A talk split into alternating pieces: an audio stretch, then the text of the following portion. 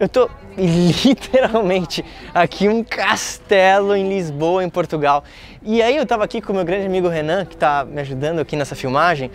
E aí eu pensei o seguinte, caramba, imagina que tudo isso aqui, não sei se dá para você ver o tamanho ou parte, é, um dia foi um campo de batalha. E, e eu fiquei pensando sobre isso e falei, bom, por que não fazer um vídeo sobre concorrentes dentro do marketing digital, dentro de vendas online? Bom, imagina da seguinte forma: quando você é um tem um negócio ou, ou começa a desenvolver um negócio online, é natural que você talvez ache pessoas que façam algo muito similar do que você. Só que eu sempre falo, entra no mercado para dominar, não para ter uma competição.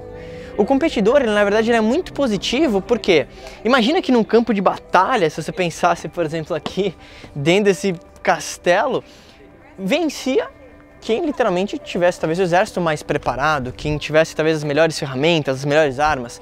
E imagina que para você, no teu negócio dentro do marketing digital, é a mesma coisa. Ao invés de você passar tanto tempo se preocupando com a concorrência, o que as pessoas estão fazendo, talvez o que, que o cara está desenvolvendo, claro, entenda o que está acontecendo no mercado, claro, se posicione como empreendedor, mas não deixa isso para você. Até porque sempre vai vir alguém com alguma ideia nova, sempre vai vir alguém com alguma coisa nova. E no final, você vai ganhar algumas batalhas e talvez você vai perder algumas batalhas também.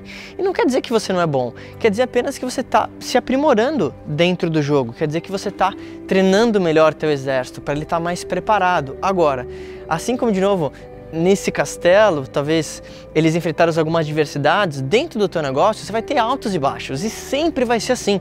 A questão é o que você vai fazer. A questão é uh, que tipo de fortaleza você vai construir para proteger o teu negócio, que tipo de ferramenta você vai utilizar para que quando o teu negócio talvez der uma caída, você vai ter mais resultado. E aí se você fizer isso, eu garanto que vai ser muito mais simples lidar com concorrentes. Então se você gostou desse vídeo, lembra de se inscrever no canal do YouTube e me conta aqui, você tem algum concorrente direto?